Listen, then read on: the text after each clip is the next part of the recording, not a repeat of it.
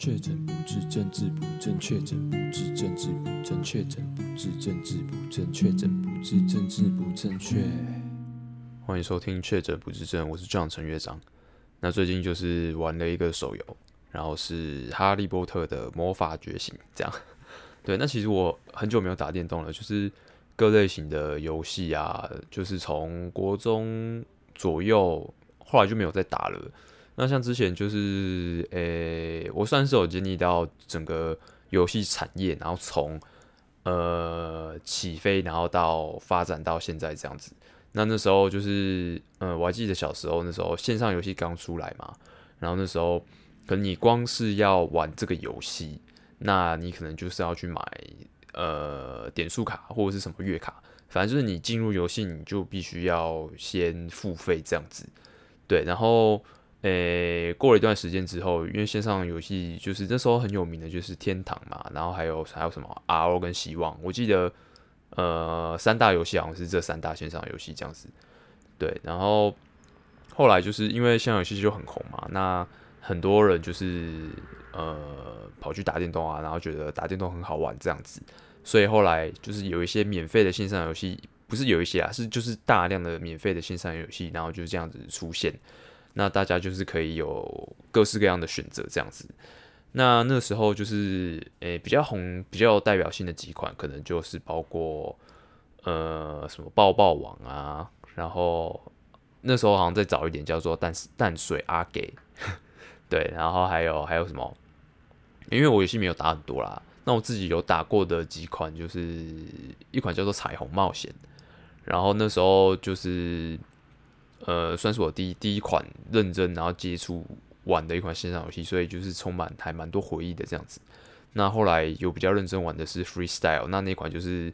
呃专门就是街头篮球的游戏，对，那我觉得很酷这样子。那还有就是 CS，那 CS 还是比较常玩 CS 一点六啦，然后再呃连区网，然后再去跟人家一起打这样子，对。那 CS CS Online 的话也有玩过，但我觉得体验比较还好，因为那时候开始就是有的游戏已经可以开始氪金了。对，氪金就是你就是可以直接用台币，然后去买很多呃装备，然后你就可以马上就是你可能技术没有很好，但是就可以拿到很多那种好用或者是很很厉害的那种道具或者是装备这样子。对，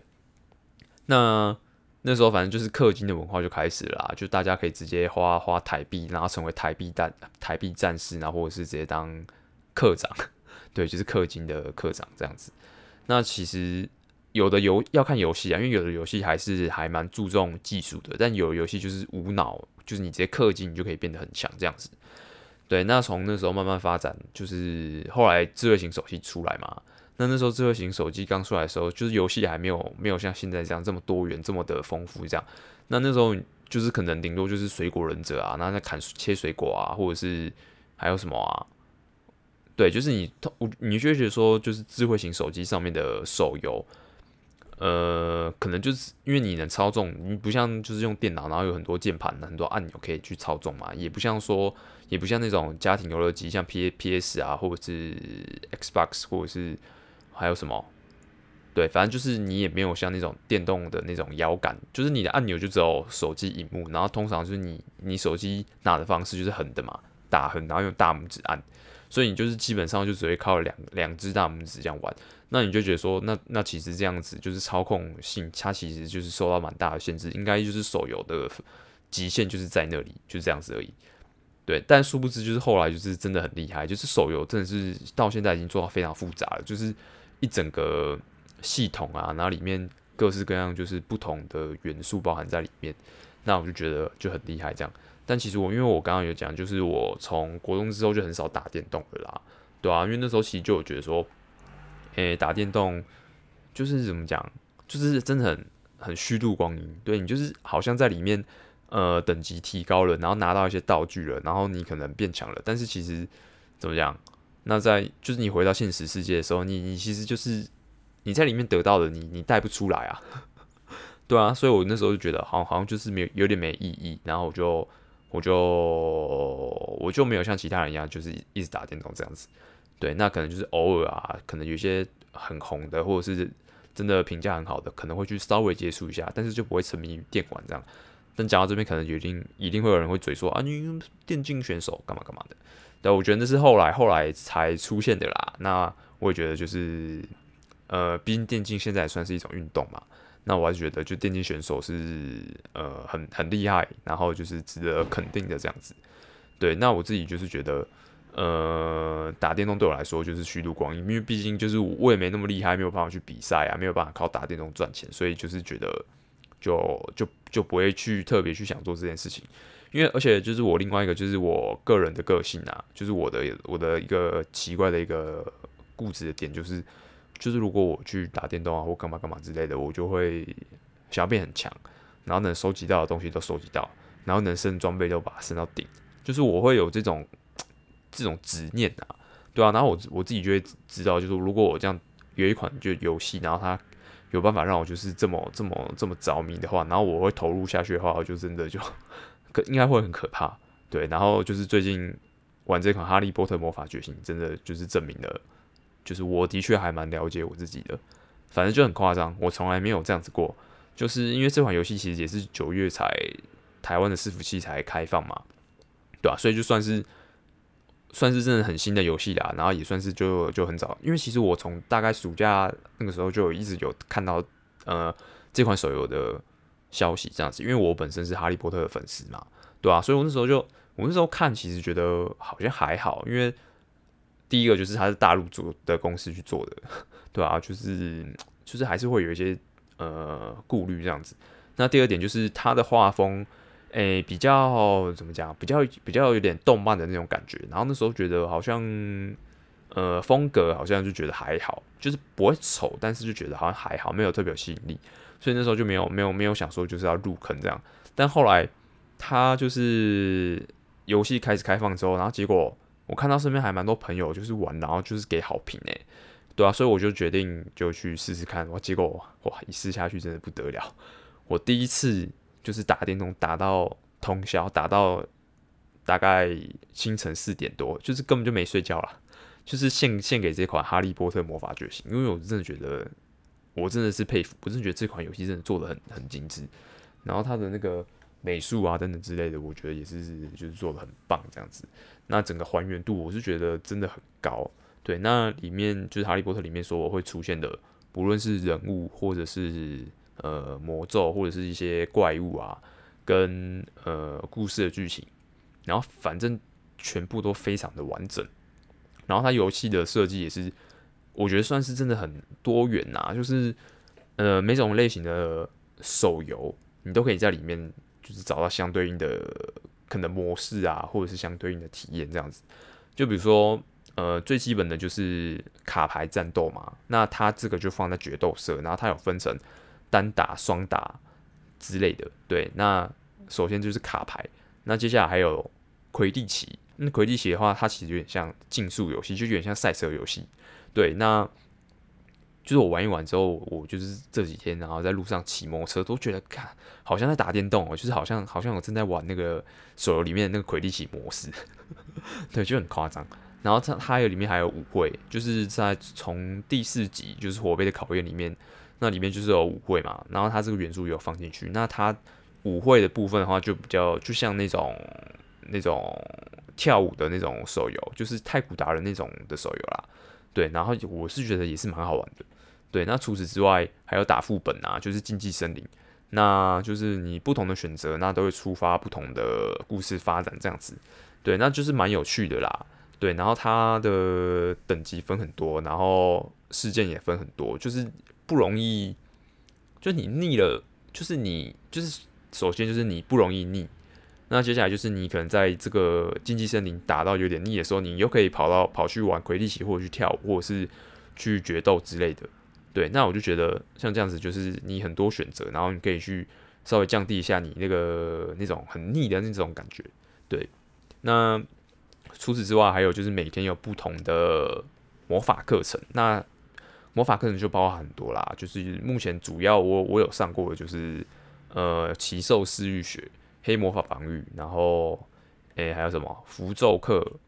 然后还有魔法史，然后我觉得这这这不同的课程也是各具特色。然后的确就是我觉得还原度真的很高。然后像是奇兽思绪学，然后那你可能就是会对付一些，比如说地精啊，或者是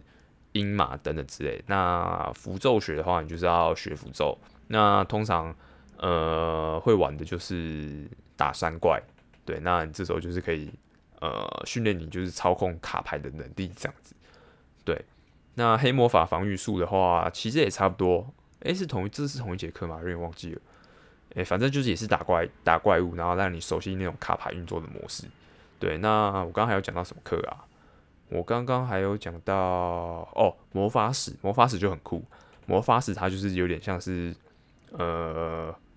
哈利波特一百问，就是他会不同从小说里面抓出很多不同的问题，然后问你，然后就是四选一的那种。呃，游戏方式，然后就是通常，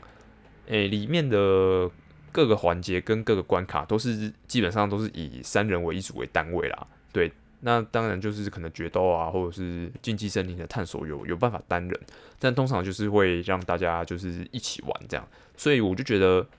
那种很像回到那种小时候玩线上游戏那种跟朋友一起玩的那种感觉，对啊，然后就加上起你身边就很多哈利波特的。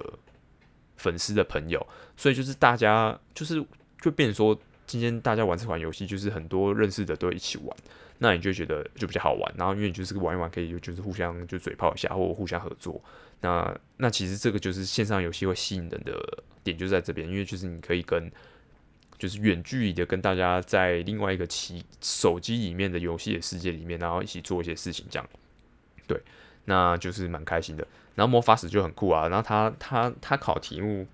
就是有的真的很难呢，对啊，像他就是会考说，就是比如说，诶、呃，比如说雷文克劳的皇冠呐、它是藏在什么地方之类的。那我觉得有些题目真的很具水准，就是真的考的超细的。然后或者是问你说，就是那个，诶、毛粪石哦，是毛粪石吗？对，那反正就是在魔药学的时候，史内普曾经教过哈利的，就是毛粪石，就是他是从哪边得到的？那他必须从羊的胃里面得到，就是诸如此类，就是这种题目。那有的真的是超细，真的是真的是很难，真的是很难，真的就很难，就答不出来这样子，对啊，然后不然就问你说，那个加加隆跟可惜，就是里面的货币的那个，呃。那个币币汇率啦，就是它它它的比例是怎么，就是几比几啊？对啊，那有的就是考到这么难啊。对，那还有就是它还有一个就是占卜学。那占卜学的话，这个也蛮酷的。它就是这个模式就是类似那种你画我猜的那种桌游的模式。对，那它就会给你一个里面就是哈利波特世界里面会出现的一个物品，然后你就要把它画出来。那你的还原度越高的话，那接下来就是。三个人会轮流看他的水晶球，然后你画的越像的话，人家越容易答出来，那这样你们团队得分就会很高。这样，那它其实有的，我觉得里面最难的、最不好画的就是伯格，它就是伯格，就是魁地奇的那个紫色那颗球，它就是圆圆的一颗，然后它上面，我真的我真的自己也不太知道伯格到底长什么样子，然后我就觉得超难画，但是我后来就 我后来就发现，其实占卜学这一关它有一个 bug。就是你只要把它最外围的那个大轮廓这个描绘出来之后，你里面你就是框框里面你要怎么画或者是写字或干嘛都 OK。然后我就发现这个 bug，所以我就会把轮廓大概画对之后，然后再框框里面，因为我后来就直接，我如果遇到伯格的这个题目，我就直接画一个圈圈，然后里面写伯格，我就直接把答案写上去，就很北烂，对啊。然后你就是要注意，就是你不能在它的那个。呃，大形状外面，然后再画其他的东西，这样子的话，你还原度就会很低，那你分数就会不好。对，那我就觉得，其实游戏体验真的很好。然后重点就是里面，因为哈利波特世界实在太多元素了。我随便讲哦，就是这游戏里面就是有包含卡片嘛，那卡片里面又会分成咒语卡、召唤卡，然后还有伙伴卡。那伙伴卡就可能包含，比如说你熟悉的一些角色。像是哈利啊，然后妙丽、荣恩等等之类的。那除此之外，就是有一些现实活动，就比如说像巧克力蛙收集，那你就是要收集巫师卡，然后去兑换，然后去换一些奖励这样子。对，那我就觉得，就是每个环节就是都有跟哈利波特的世界有关。对，然后重点是它的美术真的非常精致，我必须得说。虽然我玩的游戏没有很没有没有很多，但是我我真的可以拍胸脯保证，就是以身为一个哈利波特的粉丝来讲，说你真的是会真的是会还蛮喜欢这款游戏的，对啊。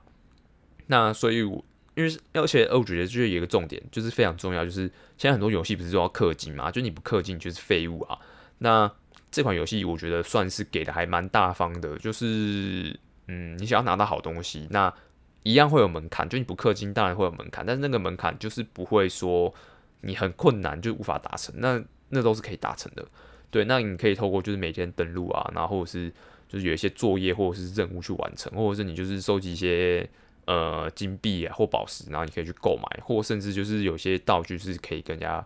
交换这样子。对，那我就觉得整个世界观就是呃建构的还蛮完整的。那里面还会藏一些彩蛋，就比如说你在开放式的地图，就是它有一个开放式的地图，就是，诶、霍格华兹的城堡外面，你可以骑扫帚飞来飞去。那还有另外一个是在斜角巷，你就可以逛斜角巷这样子。那其实我觉得这个完全就是身为一个哈利波特的粉丝会非常期待的事情，就是有一个呃开放世界，然后你可以就是自己随意的在城堡里面探索，或者是到斜角巷去逛一些商店之类的。虽然就是毕竟手游的怎么讲？诶、手游的限制还是还是还是在的，就是你你虽然有这样子的开放式的空间，但是内容就是还是还是没有办法到很丰富。那我觉得这个就是也难免，这真的没办法。但我我已经觉得已经很有诚意了，然后我已经觉得已经真的是做得非常棒的。那像是就是我如果在城堡外围，然后这样飞来飞去啊，然后就是还会有一些特殊的事件，就是有一些彩蛋啊，就比如说像我如果飞到魂瓶流那边。然后呢，我接近他就会触发一些特殊事件，就是我要去对付魂瓶流，然后嘞，我打败他之后，可以就可以得到一些东西。然后我觉得魂瓶流真的是目前玩到现在就是最无解的一关，就是撇开就是有些禁忌森林那种很难的关卡，但那个魂瓶流真的是超超难打。但是他打完之后又会送那种很好的东西，所以那时候我就是一边看攻略啊，然后一边就是重复人家的操作方式，然后打打打，然后就打很久，对吧、啊？然后反反你看我现在讲讲个讲个老半天，然后就是。就是打打打，然后看人家怎么打，然后就学着打，就是这样乍听之下都是很没意义的事情，对。但是就是重点是因为它的元素就是跟哈利波特有关，所以就是怎么讲，像我这么理性的人都可以为了他，然后就是打电动打到打通宵，打到凌晨四点，然后我真的觉得很夸张，我从来没有过这样子，真的从来没有过。那也不是走那天，就是我其实从呃中秋节的那个年假到到今天，就是就每天都在打，因为真的就是。就太好玩了，我真的觉得太好玩了，对啊，然后就是你也可以感受到自己变强啊，然后就是有一些呃决斗社的那个技巧也变好等等之类的，对啊，就还蛮好玩。那像是就是开放世界里面，就是魂瓶有旁边，就是森林里面也有一只山怪，然后你也可以飞去救它这样子。对，那总之我就觉得内容真的很丰富，那我也感感受得到就是游戏设计的用心，然后我觉得这个。八九不离十，一定一定全部都是哈利波特的粉丝，然后去可能他们小时候因为看了这套小说，然后给他们非常大的影响之后，然后他们决定长大之后要创造出这样的世界。我是觉得，诶、设计这款游戏的游戏工程师可能真的是因为被哈利波特影响而去创造出这款游戏，我觉得真的是非常有可能的。对，那我就觉得其实玩起来蛮感动的啦。然后我也是就推跟身边就是诶、哈利波特小说的。粉丝的朋友，然后就一起来玩这款游戏，对啊，因为我觉得里面真的太多细节了啦，对啊，这不是我就是三言两语有办法解释，就是你进来你就懂我在讲什么了，对吧？那不知道大家就是我，因为我真的觉得哈利波特粉丝其实蛮多的，诶，就是其实诶、看过小说的人其实还蛮真的是蛮多，就是我后来就是有时候呃有些身边的朋友就是聊一聊，后来发现诶、他其实也是哈利波特的粉丝，诶，对啊，那我觉得通常哈利波特。如果你一成为哈利波特的粉丝，一是哈利粉，终身哈利粉，对，真的就是这样子。那很少就是会有那种什么可能之前还还蛮喜欢，后来不喜欢的，没有这种人。你喜欢，你就是一辈子就喜欢这个世界，这个魔法世界，对啊。那反正我觉得，如果你喜欢哈利波特的话，我真的觉得你可以试试看这款游戏，耶，对啊，因为像我自己本身也是 Marvel 的粉丝，那我之前就是也有玩过 Marvel 一些比较。经典代表的手游，比如说 Future Fight，或者是最近的呃 Revolution 什么东西的，对，那我就是真的觉得那个就是里面角色真的还是很帅，但是太容易退坑了。就是游戏就是进行的模式真的很很单一，然后就是会很容易无聊啦。对，但哈利波特真的不会，真的很用心在设计每个环节，还有游戏的体验这样子。对，就是推荐给大家。对，那如果大家有玩的话，就是可以加我好友。那我叫做呃上山智久。对，因为我本来想取山下智久，但是已经被取完了。然后我那时候本来想要取呃山上智久，然后结果不知道他怎么选字，直接帮我选成上山，所以我就变成上山智久了。对，那希望大家可以就是诶玩玩看这个游戏，然后那也可以加我一起打打打哈利波特。对，好，那这期分享先到这边，下期见，拜。